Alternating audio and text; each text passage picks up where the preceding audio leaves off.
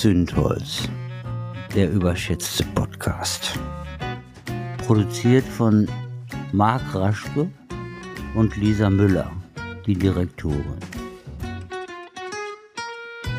Die heutige Folge schaffen wir gemeinsam. Und damit sind wir schon beim heutigen Thema angekommen. Heute ist nämlich alles anders. Das stimmt, heute ist alles anders. Wir machen etwas zusammen, wo auch schon so ein leichter versteckter Hinweis drauf ist, was wir hier inhaltlich vorhaben. Auf jeden Fall haben wir jetzt keinen Experten, keine Expertin, wie wir sonst immer haben in der Sonderfolge, sondern wir haben ja auch mal gesagt, wir wollen auch euch mal mit Dingen beseelen, die uns beseelen, wo wir sagen, Mensch, das hat uns irgendwie geholfen in dieser Zeit, vor allen Dingen auch und das können auch Bücher sein. Und deshalb wollen wir auch ab und zu jetzt mal ein Buch vorstellen. Hm, und das macht heute Marc mit Marcs Buchclub. Letzte es gibt kein Buchclub hier. in der letzten Folge haben wir schon kurz drüber gesprochen, so zehn Minuten. Und heute wollen wir aber dem Buch die ganze Folge widmen. Genau. Es ist das Buch Zusammen von Ulrich Schnabel. Ich weiß nicht, wer Ulrich Schnabel kennt. Er arbeitet äh, seit vielen Jahren für die Zeit und ist da Wissenschaftsredakteur und in dem Buch zusammen hat er sich quasi den Problemen Klimawandel, Pandemie, Populismus gewidmet und überlegt, wie schaffen wir denn da ein Zusammen? Ne? Denn eigentlich klappt das nur, wenn mhm. wir es zusammen schaffen. Und das, was eigentlich auch deine Follower ja ständig fragen. Ne? Herr Raschke, was ist denn jetzt die Lösung? Genau. Wie kommen eben. wir da noch raus? Ganz genau. Und dann fühle ich mich ja auch mal so ein bisschen überfragt nach dem Motto, ja, was ist denn jetzt die Lösung? Aber ich muss ganz ehrlich sagen, nachdem ich dieses Buch gelesen habe, bin ich an vielen Stellen ja, vielleicht auch ein bisschen der Lösung näher, aber vor allen Dingen auch nicht mehr so frustriert im Sinne von, oh mein Gott, äh, das geht jetzt alles vor die, hm. vor die Wand. Weil, Und wir werden uns alle zerfleischen. Genau, wir werden uns alle zerfleischen, weil das ist zum Beispiel nicht Wesenzug des Menschen, ja, sich zu zerfleischen. Glaubt man gar nicht. Das stimmt. Das habe ich äh, vor ein paar Monaten auch, da kam auch irgendein Buch dazu raus, von wegen, man denkt ja immer, der, der Mensch ist im Grunde böse, ne? Genau, ja. Und das wurde ja längst widerlegt. Genau, der Mensch ist im Grunde gut, kann man auch sagen. Ich glaube, dieses Buch meintest du. Und man weiß tatsächlich auch aus der Katastrophenforschung, und die wird unter anderem auch in diesem Buch beschrieben, dass die Menschen, wenn denn wirklich, sag ich mal, ein Absturz ist oder wirklich eine Krise oder eben Katastrophe, in den seltensten Fällen wirklich in Panik geraten und sich gegenseitig da niedertrampeln. Ich meine, klar, solche, solche Sachen gibt es, wie seinerzeit in Duisburg bei der Love Parade.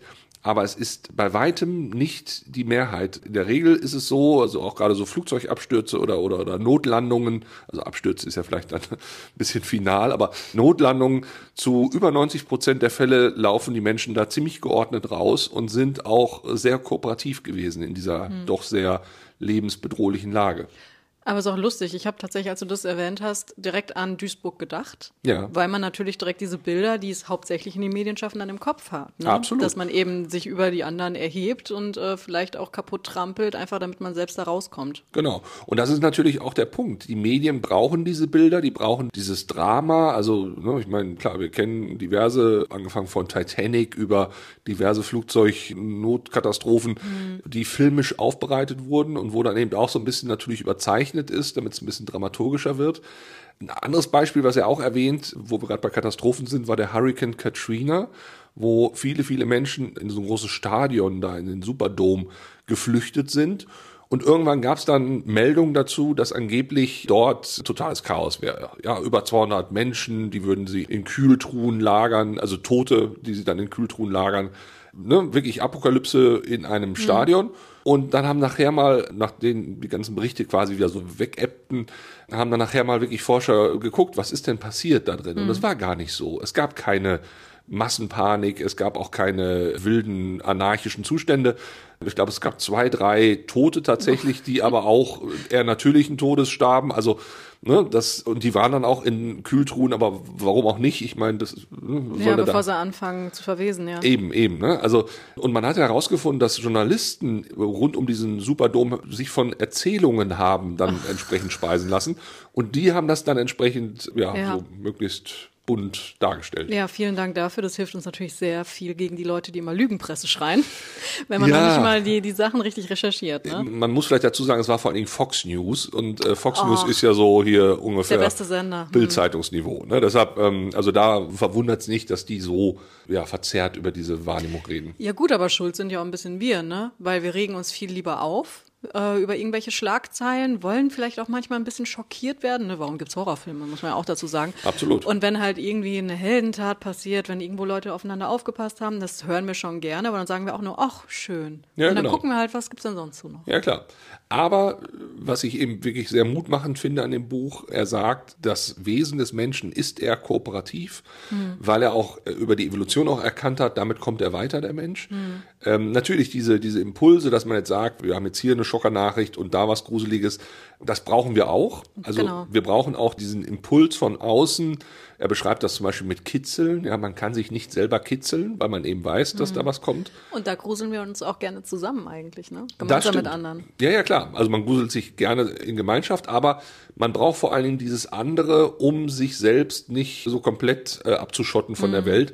Ob das jetzt was Gruseliges sein muss, sei mal dahingestellt, aber ich brauche auch die andere Meinung und ich brauche auch das, was, was Internet schafft, nämlich diese Isolationsräume, diese, diese Bubbles. Das ist eigentlich der Tod für jede Form des Zusammenseins. Ne? Das ist jetzt auch keine super Erkenntnis, das wissen wir alle inzwischen gefühlt. Aber ich fand das nochmal ganz spannend, weil er unter anderem auch das Milgram-Experiment erwähnt. Das ist ja dieses Experiment, was man mal durchgeführt hat. Folgende Situation, ein, ein, ein Forscher in einem weißen Kittel, davor dann die Versuchsperson, die an einem Schalter sitzt, wo sie Strom erzeugen kann, so in verschiedenen Stufen. Und in einem anderen Raum vermeintlich jemand, der bestraft wird, wenn er Fragen, die der Forscher stellt, nicht richtig beantwortet. Genau, hinter einer Glasscheibe meine ich, ne? Ja, das, es gibt verschiedene Au- Aufbauten. Also Ich meine, mit Schauspielern wäre das so. ja, genau, mit Schauspielern. Im, im ureigensten war es tatsächlich ein anderer Raum, man, hat- man hat nur die Schreie gehört. Ah, ne? so. okay. Es gab auch Varianten mit einer Scheibe, aber dazu gleich mehr. Aber erstmal diese Variation mit, äh, ne, man Mhm. hört nur die Schreie. Es war dann tatsächlich so, dass die Leute unter so großem Druck waren, dass sie gesagt haben, okay, wenn der, wenn der jetzt hier sagt, der Wissenschaftler, sie müssen aber weitermachen, dann muss ich halt weitermachen. Obwohl der geschrien hat und, und, und irgendwann auch nichts mehr gesagt hat im Nachbarraum. Ja, also es war wirklich massivster Druck, aber die Leute haben funktioniert in ihrer Rolle. Was anderes war es, als zum Beispiel dann eine Scheibe, zu, also als man sah, dass der zappelte, oder jemand zweites oder vielmehr drittes im Raum war und auch ziemlich erbost irgendwann dazwischen gegangen ist nach dem Motto, das geht aber so nicht, dass der jetzt hier den Schalter und so weiter, das darf der nicht. Dann haben diese Versuchspersonen, die am Schalter saßen, auch gesagt, okay, ich opponiere jetzt auch mal. Und ich finde das so bezeichnend auch für die sozialen Kanäle. In dem Moment, wo wir quasi alleine mit uns sind am Schalter, übersteuern wir halt auch oft ne? und sind dann auch so im Hass unterwegs und so vielleicht auch in so einer übergeordneten Mission nach dem Motto, jetzt muss ich es mal allen zeigen, dass ich ja verstanden habe, um was es geht und ihr alle nicht. Wenn aber plötzlich eine emotionale Beziehung im Raum ist, und das sagt ja, also das sagen ja auch viele Forscher, die sich zum Thema äh, Radikalisierung und so beschäftigen, es kommt auf die emotionale Bindung an. Wenn die da ist, dann ist diese Gefahr, dass jemand so dermaßen radikalisiert, eigentlich schwieriger. Genau. Das ist ja ähnlich wie bei Sekten. Ne? Wenn du jemanden radikalisieren willst, dann musst du ihn ja isolieren, von seinen sozialen Kontakten wegholen, wie bei Loverboys im Grunde. Ne? Genau, genau. Äh, wenn, man, wenn man eine Frau prostituieren möchte. Genau. Dann muss man schauen, dass man die Verbindung im sozialen Umfeld kappt. Ich hätte hier schon längst abgeschaltet.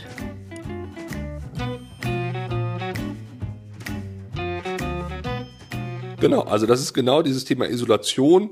Das ist im Übrigen auch Folter. Das muss man auch so deutlich klar sagen. Er beschreibt da auch unter anderem natürlich Guantanamo, wo die US-Amerikaner auch Isolation als Folter einsetzen. Das geht zurück auf eine Forschung, die Deprivatis Deprivation heißt. Das, also ich, ich habe schon, also als, als ich heute diesen Podcast jetzt vorbereitet habe, habe ich auch schon gesagt, bei dem Wort wirst du dreimal haspeln. Ne? Und Wir richtig. werden es drin lassen. Ja, danke.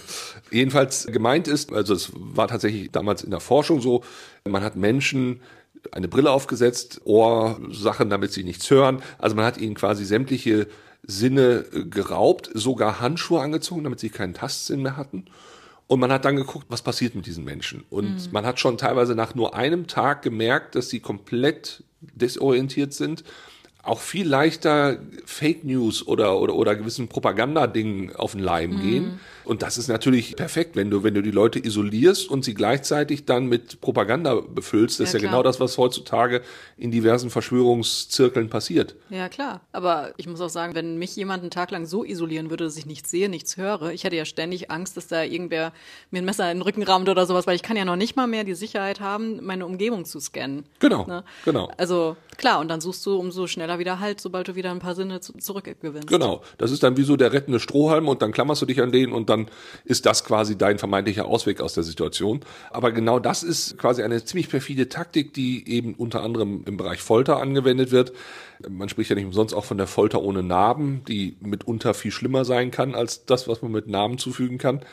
Auf alle Fälle ein weiteres Indiz dafür, dass wir nicht ohne die anderen auskommen können. So sehr wir glauben, und das ist ja immer auch so ein bisschen der Irrglaube im Westen, dass wir also hochgradig individualisiert mhm. sind und das beschreibt ja auch schön an so einem Beispiel Kaffee. Ja, äh, schenk mhm. dir mal einen Kaffee ein und du wirst feststellen, wenn du mal so die Kette verfolgst, die das braucht, damit du heute hier einen Kaffee einschenken kannst, ja, ich würde mich freuen, wenn die Deutschen das mal machen würden, um ja, zu sehen, wo kommt der Kaffee her. Ne? Genau, es kommt eben nicht alles irgendwie aus dem Supermarkt oder so.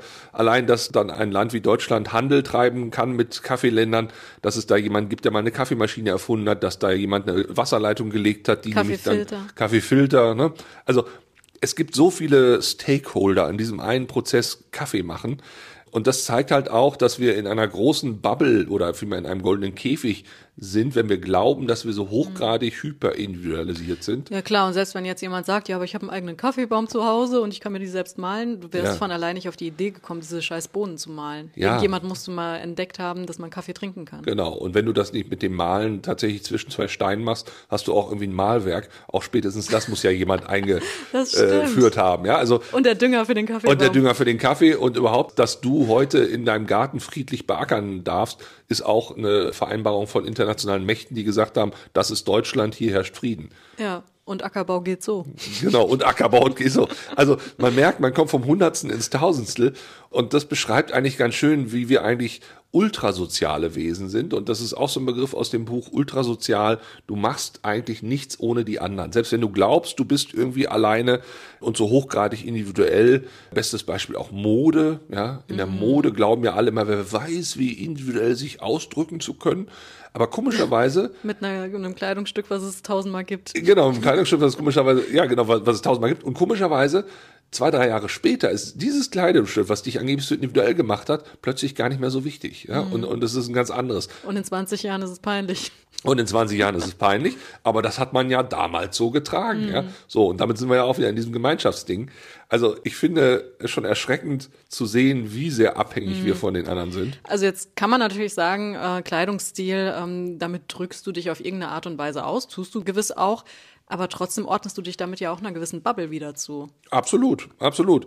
Also ja, dieser Geschmack, der daraus entsteht, den du ja vermeintlich dann irgendwie hast oder wo du dir einbildest, dass du, dass nur du den hast, genau. Ähm, der ist ja aus ganz vielen Eindrücken, aus ganz vielen Sinneseindrücken entstanden, die um dich herum passieren und die auch wieder zu einem gewissen Grad auch ein Code sind, dich einer gewissen Gemeinschaft zuzuordnen. Ganz genau. Ne? Das sind ja diese sozialen Codes, mit denen man dann da arbeitet. Auf alle Fälle, es zeigt, dass wir gar nicht so individuell sind und dass das auch ein Vorteil ist. Ja, also Evolution sowieso. Wir haben irgendwann erkannt, zusammen schaffen wir da einfach mehr.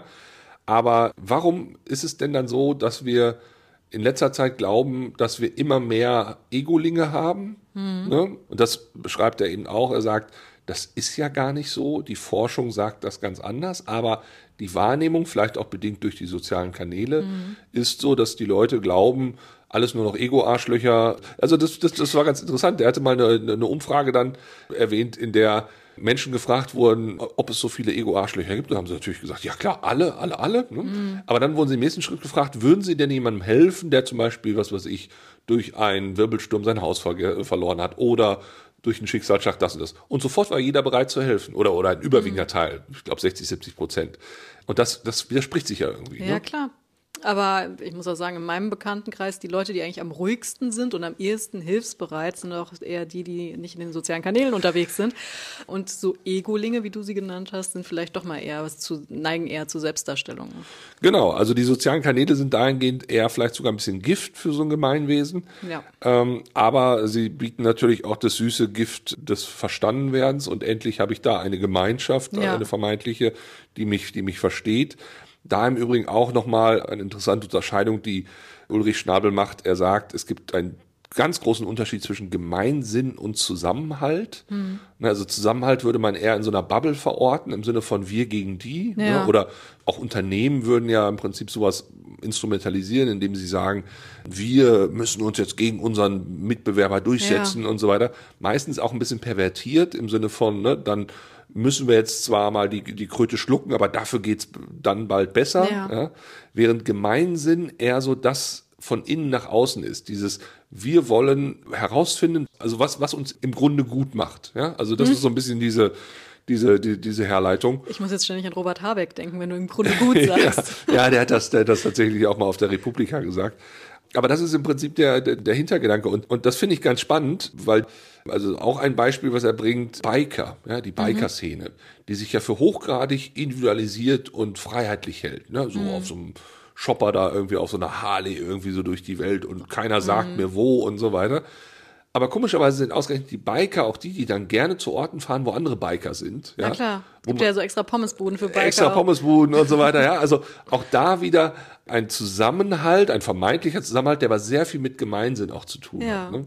Und insgesamt eigentlich eine sehr positive Sicht auf das Thema Gemeinsinn, die aber natürlich auch wieder pervertiert wird, äh, gerade in Deutschland, wir haben ja immer noch so, ein, so, eine komische Konnotation bei Gemeinschaft oder, oder bei Volksgemeinschaft. Ne? Wir denken dann sofort an die Nazi-Zeit die das natürlich aber auch perfekt mm. verstanden hat, was die Leute damals brauchten. Und du hast es ja auch schon oft gesagt, die AfD genau. tut das ja auch. Muss ne? ich gerade auch direkt wieder dran denken. Ich sage immer wieder, die AfD geht eben in die Jugendarbeit rein zum Beispiel. Die schafft Gemeinschaft.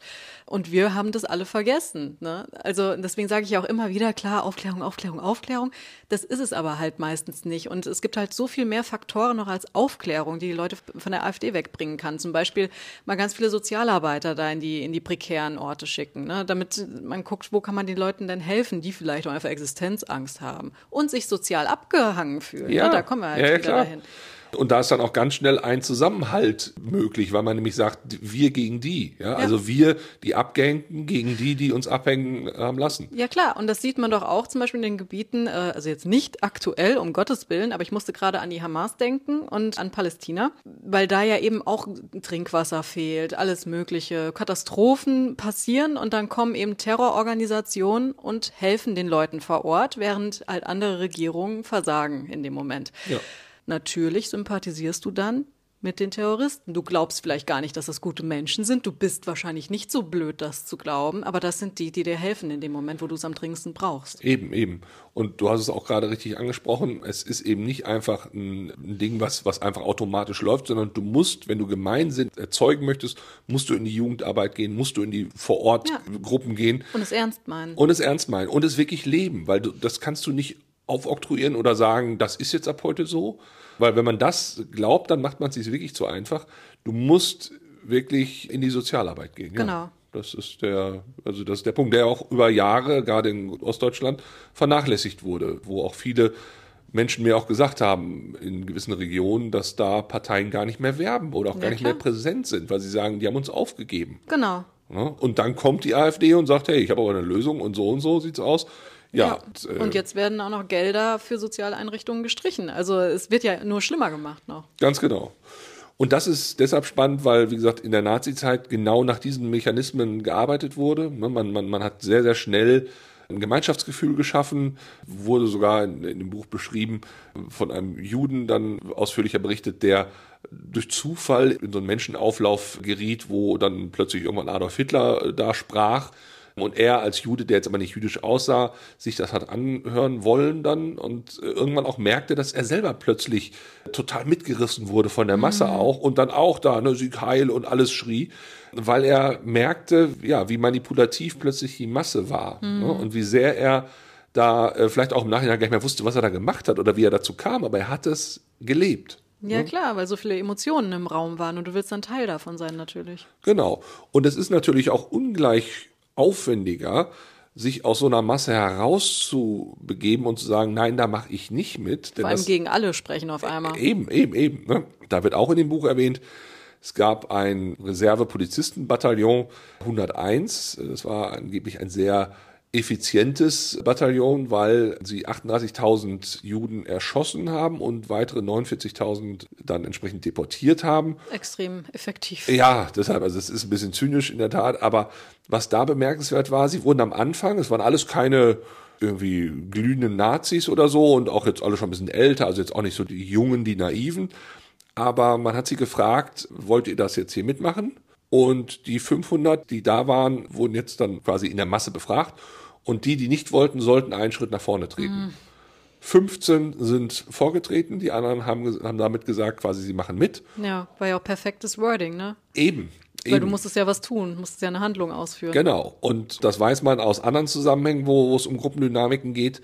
Wenn du nicht weißt, was du tun sollst, bist du tendenziell eher passiv. Hm. Ja, also das geht auch damit los, was weiß ich, jemand muss wiederbelebt werden.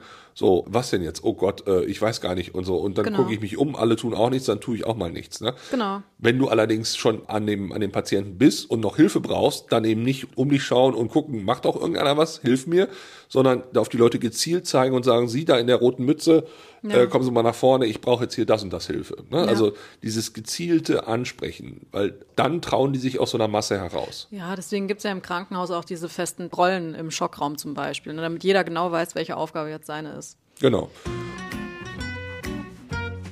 Ich soll hier eine Werbepause, ja, eine Werbepause ankündigen. Das lohnt sich nicht bei den wenigen Zuhörern. Und bemerkenswert halt bei diesem Bataillon war halt, oder, oder, oder wäre es gewesen, hätte man sie anders befragt. Also hätte mm, man ne, gesagt, genau. alle nach vorne treten, die jetzt mitmachen wollen, genau. wäre das Ergebnis vielleicht anders gewesen. Aber ich würde es genauso, ich hätte es genauso formuliert. Ja klar. Deshalb alleine die Art, wie es formuliert wurde, war quasi schon eine große Manipulation und zeigt aber auch, wie schwierig es ist. Die hatten ja in dem Sinne jetzt nicht die große Nazi-Ideologie, aber sie haben ja. natürlich ihre Gruppe gesehen und haben gesagt, Mensch, ich kann doch meine Kameraden hier nicht im Stich lassen. Und das zeigt mir auch, unabhängig jetzt mal von der Nazi-Zeit, weil das ist ja, ne, wird ja dann auch mal, ja, das kommt alles nicht wieder und bla bla bla. Aber diese Mechanik, für den Kameraden einzustehen oder, oder sich einer gewissen Gruppendynamik zu ergeben, die ist nach wie vor da. Ja, klar. Und wenn du jetzt nochmal eine Ebene höher gehst, die Nazi-Ideologie, selbst wenn die die nicht vertreten haben, die bestand aber dann in dem genau. Moment schon in der Gesellschaft. Und ob du dich jetzt dagegen entscheiden möchtest, weil glaubst du, wenn du nach vorne trittst, dass die dir sagen, ach, ach, sie wollen nicht mitmachen, ja, macht nichts, genau. große Karriere, genau. dann bleiben sie im Büro, kein genau. Ding. Das ist doch auch wieder eine Art Gruppenzwang, aber der vielleicht mit der Gruppe vor Ort nichts zu tun hat, sondern mit der ganz großen Gruppe Gesellschaft. Absolut. Und das sind eben so Mechanismen, die immer noch wirken. Und das war auch dann damals nach dem Zweiten Weltkrieg natürlich auch so die Fragestellung, war das jetzt ein typisch deutsches Phänomen, dass man da auf Kadavergehorsam und so weiter dann setzen konnte oder auf diese extreme Kameradschaft? Und dann gab es unter anderem von einem Herrn Ash einen Versuch, der hatte auf dem einen Bild einen Strich und auf dem anderen Bild drei Striche. Einer davon war tatsächlich so lang wie der Strich auf dem einen Bild, mhm. aber die anderen beiden halt nicht. Und es war natürlich klar, es wurde dann gefragt, welcher Strich passt dazu, A, B, C, ne, und dann war es B und alle, okay. Ähm, dann wurde der Versuch aber umgebaut. Es gab immer noch eine Versuchsperson, die das erklären sollte, welcher Strich ähnlich groß ist wie der andere. Aber es waren noch andere im Raum, die was abgesprochen anderes gesagt haben. Und man hat herausgefunden, je mehr Leute in dem Raum waren, die was anderes gesagt haben, desto eher war der Mensch bereit, auch sich dieser Meinung anzuschließen, obwohl er wusste, dass es mhm. nicht richtig ist. Ja, aus Angst, sich zu blamieren zum Beispiel. Genau. Oder weil man sich selbst nicht so, so, so sehr vertraut wie den anderen Leuten dann. Genau, weil man dann im Stillen denkt, habe ich das jetzt richtig gesehen? War das denn? Also es kann doch nicht, wenn die anderen das alle so sehen, dann Ja, eigentlich ich. sich selbst aufgeben, dann halt auch wieder genau. für die Gruppe, ne? Genau, ja. Ne, deshalb, also auch da wieder ist, ist dieses Zusammensein quasi schon fast pervertiert, weil man gibt sich auf, man, man, man denkt, naja, gut, das wird schon irgendwie Sinn machen, wenn die anderen das anders sehen, dann habe ich vielleicht irgendwie eine trübe Linse oder was weiß ich. Also das ist schon, schon lustig, welche Mechanismen da greifen und die greifen halt auch immer noch. Die greifen heute noch und das macht es eben so gefährlich, wenn man dann sieht, was jetzt gerade wieder so AfD versucht. Absolut. Ein anderer spannender Beweis, warum wir doch sehr soziale Wesen sind und auch vor allen Dingen das Miteinander brauchen, warum kochen Affen nicht? Ne? Jetzt kann man natürlich sagen, okay, weil sie es nicht können, aber doch. Das können, könnten die bestimmt lernen. Genau, es gibt sogar, es gibt sogar Versuche entsprechend. Also die Affen mögen sogar, wenn es denn wirklich gekocht ist. Also es gab durchaus dann ja. Affen, die gesagt haben, auch gar nicht so schlecht, was da gekocht fein, wird. Ja. Sehr fein, genau. Aber, und das ist jetzt interessant, sie kochen deshalb nicht, weil sie eine andere Hierarchie haben, weil sie nämlich ziemlich, also an der Spitze ist ja meistens irgendwie so das Alpha-Männchen und das ist alles weg. Also diesen Prozess des Garens, des Zubereitens und so weiter, das würden die gar nicht überleben, also die Nahrungsmittel, weil da wird der Alpha-Affe sofort kommen und sagen, komm hier, rapp rein. Und wenn der Alpha-Affe kapieren würde, dass er bis zum Ende warten muss, weil es dann noch leckerer ist?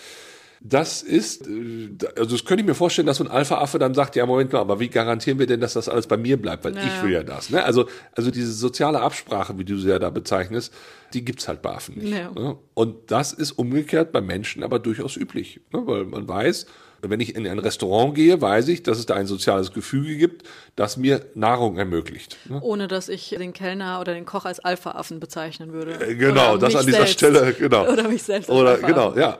Aber, aber ich weiß, dass ich aufgrund gewisser sozialer Zusammenhänge eben warten muss und dann was sehr Leckeres kriege. Ja. Ne, so. Und das ist eben in anderen Konstellationen nicht der Fall.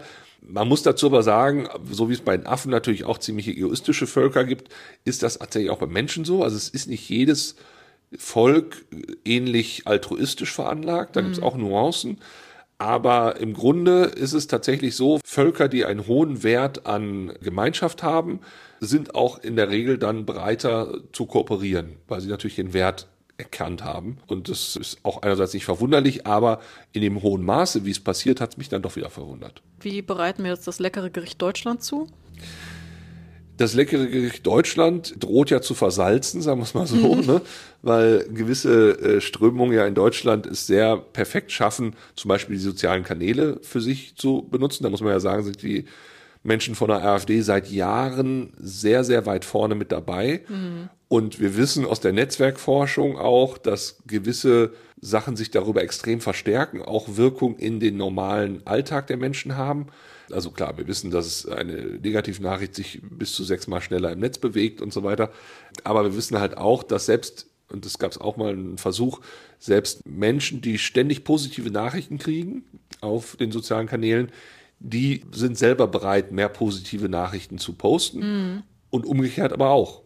Ja, also wer negativ viel kriegt, kriegt auch dann das Stimmt. Gefühl, er müsse negativer argumentieren. Also so werden Menschen quasi zu Durchlauferhitzern von Negativnachrichten. Und das macht es halt so schwierig, in diesen sozialen Kanälen überhaupt so, so, eine, so eine Wende zu schaffen. Deshalb, wie du auch schon sagtest, die sozialen Kanäle sollte man vielleicht mal für einen Moment lang auch verlassen, wenn man wirklich Genau. Zusammensein erleben möchte. Und da gibt es, wird auch unter anderem erwähnt in dem Buch, da gibt es zum Beispiel so eine Art Helden-Workshop, den man ähm, Großartig. ja, den man be, be, benutzen kann, der aber auch Sinn macht, weil er Leute trainiert, in gewissen Extremsituationen sich vorbildlich zu verhalten. Zum Beispiel eben irgendwie Notfall, jemand muss reanimiert werden und dann sagt man, okay, ich mache das mal eben. Mhm. Also, dem man quasi beibringt, dass er, also man ist jetzt ja in dem Sinne kein Held, es gibt jetzt kein Heldengen, Mhm. was, was dich zum Helden per se macht. Nein, das ist aber, wie du schon sagst, man könnte einen Workshop machen und das wie ein Muskel trainieren eigentlich. Genau, also man muss auf jeden Fall deutlich betonen, es gibt grundsätzlich dieses Bedürfnis, sich gegenseitig zu helfen. Und wenn man da vielleicht nur die Leute ein bisschen mehr schubst im Sinne von, und du kannst der Erste sein. Und wenn du der Erste bist, wirst du feststellen, es werden auch andere dir hinterher folgen. Also Ja, diese Selbstwirksamkeit im Hinblick auf mehr Zusammengehörigkeitsgefühl. Ich glaube, das ist ein guter Hinweis. Ja, aber man könnte ja tatsächlich, die Leute, die müssen dann alle auch diese Experimente mitmachen, mit, mit den Stromschlägen zum Beispiel. Und dann wird am Ende gesagt, so, so haben sie sich verhalten und das ist vielleicht nicht so gut. Genau. Äh, wie wie eine, ein Abschlusszeugnis im Grunde, Genau. als Held. Ja, ja, genau. Ja, genau. In deiner Ausbildung als Ja. Held. So, Ähm, so, auch, auch, muss- auch so eine Notengebung. Ja, So. ja, ja. muss natürlich gewollt werden, weil einige Politiker profitieren natürlich davon, wenn wir ein bisschen weniger Helden haben. Ne? Das meine ich, das meine ich. Also so leicht das im ersten Moment klingt, so leicht ist es dann leider auch wieder nicht, weil im ersten Moment ja auch ja ziemlich aussichtslos scheint. Du, du als kleine Nummer, was kannst du denn schon großartig anrichten? Aber da mal wieder zurück in die sozialen Kanäle. Du kannst sehr viel ausrichten. Du kannst, äh, es gibt ja auch Hochrechnungen, ne? wenn du was verschickst, geht das dann so und so weit und so weiter. Also sich erstmal dessen bewusst sein, dass man da eventuell manipuliert wird und das dann umdrehen zu was Positivem. Genau. Das kann auch in den sozialen Kanälen gelingen. Das wäre zum Beispiel auch schon mal so ein Schritt. Ne? Und man sieht es doch an sowas wie Greta Thunberg. Die hat sich damals einfach vor das Parlament gesetzt mit ihrem Schild und gesagt, so, und jetzt ist hier Fridays for Future. Ja, und daraus entstand eine Bewegung. Das geht. Ja. Ja, das hat aber am Anfang auch, glaube ich, sie nicht gedacht, dass das Nein. mal so wird. Aber wenn sie nicht einfach mal sich hingesetzt hätte, wie wäre es denn dann gewesen? ne? Ja, klar. Irgendwann. Also ich finde, man kann da sehr wohl das Gemeinschaftliche sehr positiv benutzen. Wo es auch genutzt wird, ist zum Beispiel im Bereich Energiesparen. Da gab es mal auch einen Versuch. Man hat Menschen aufgerufen, Energie zu sparen, und zwar in vier Gruppen eingeteilt. Den einen hat man einfach nur gesagt, spart Energie, den anderen hat man das versucht, ein bisschen rational zu erklären. Der dritten Gruppe hat man dafür sogar Geld gegeben, wenn sie gewisse Sachen erreicht. Und der vierten Gruppe hat man gesagt, die Mehrheit der Nachbarn macht das auch. Eurer Nachbarn dann. Genau, eurer Nachbarn, ne? also eurer direkten Nachbarn. So. Und was, welche Gruppe hat am Was, meisten? der jenseits des Gartenzaunes macht das auch? Ja, Verdammt genau, nochmal, so. der kann darüber reden und ich noch nicht. So, und das ist genau der Punkt. Man hat überraschenderweise in dieser Gruppe den meisten Energiespareffekt gehabt, weil die Leute nämlich sich doch irgendwie in ihrer unmittelbaren sozialen Umgebung doch irgendwie miteinander vergleichen oder zumindest so Ja, ein Gefühl klar. haben, auch wenn sie den Nachbarn zwar nicht kennen, aber allein, dass sie sich, vielleicht sogar ärgern sie sich, dass ausgerechnet dieser blöde Nachbar. Hey, wir müssen viel mehr über die Nachbarschafts Ja. äh, Nachbarschaftsdruck erzeugen, darüber da reingehen. Absolut. Anderes Beispiel, Hotelhandtücher. Ja, wurde auch in dem Buch erwähnt. Die Hotelhandtücher, normalerweise gibt's ja irgendwie so einen Zettel dann da dran, hier für die Umwelt, ne, vielleicht gucken Sie mal, dass Sie es nicht täglich wechseln müssen und so.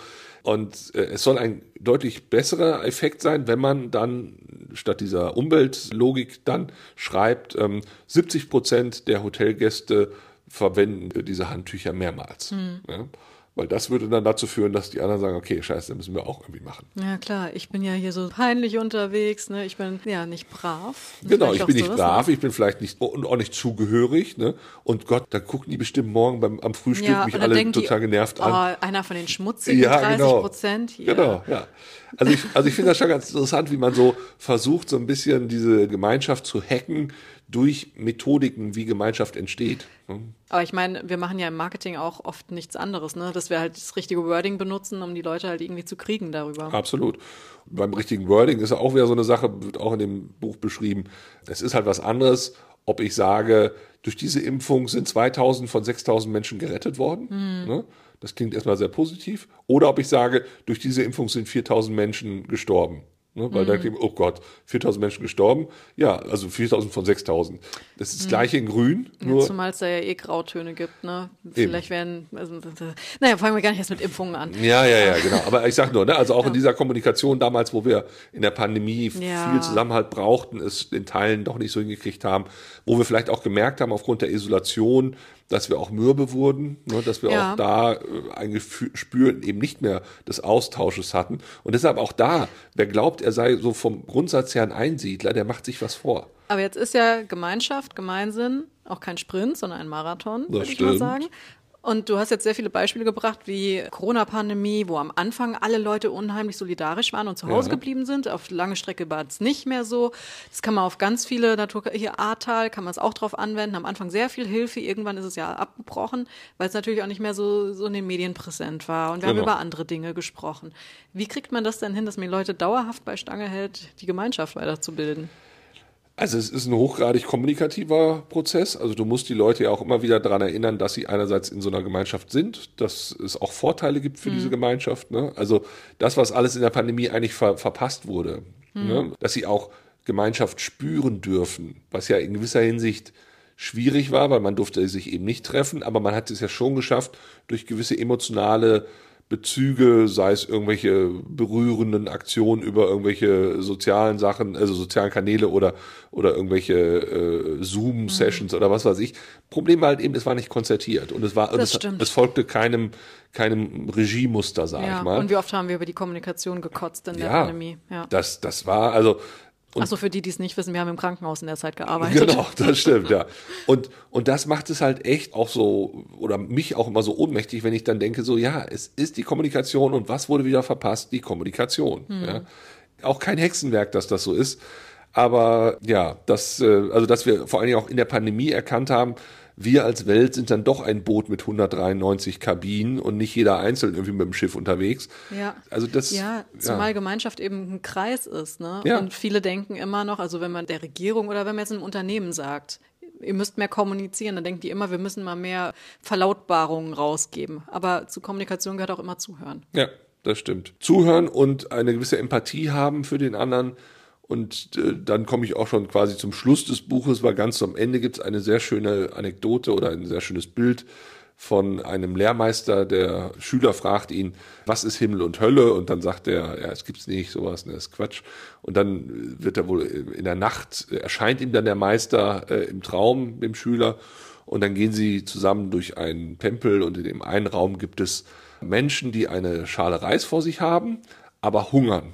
Und zwar haben sie die Schale Reis und Essstäbchen, die aber einen Meter lang sind. Ja? Mhm. Also sie schaffen es natürlich nicht, mit diesen einen Meter lang sich zu, äh, selber zu füttern.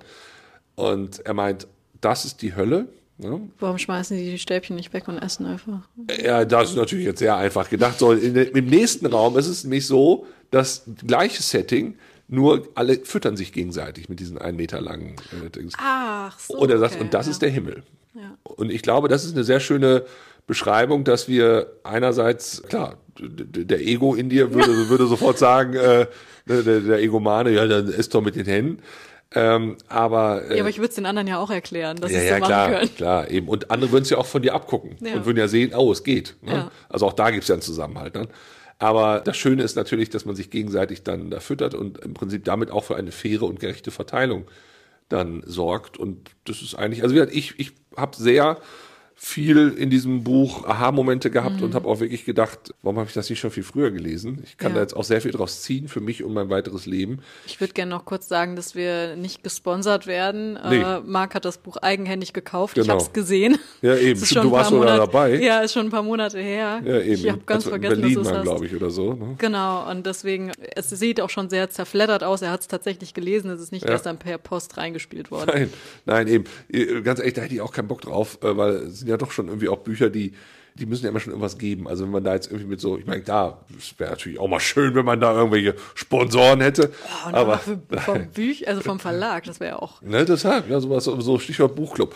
Aber nein, also ich würde mir halt immer noch gerne selbst dann ausmalen, welche oder, oder entscheiden, Was wir welche. besprechen hier auch. Genau, ja. deshalb, weil das, also ja, ich kann es nur sehr empfehlen. Ulrich Schnabel zusammen im Aufbauverlag erschienen. Der Untertitel ist, wie wir mit Gemeinsinn globale Krisen bewältigen. Ich glaube, das kostet 23 Euro oder sowas.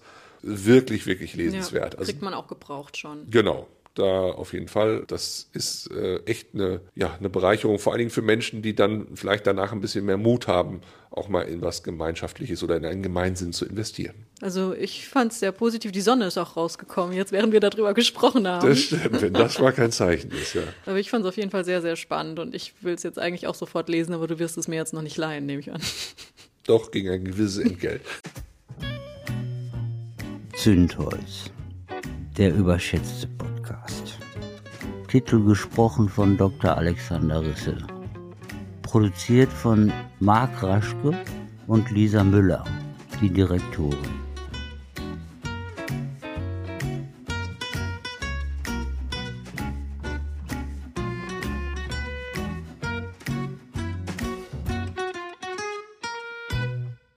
Tja, es war wieder sehr lang. Tut mir leid.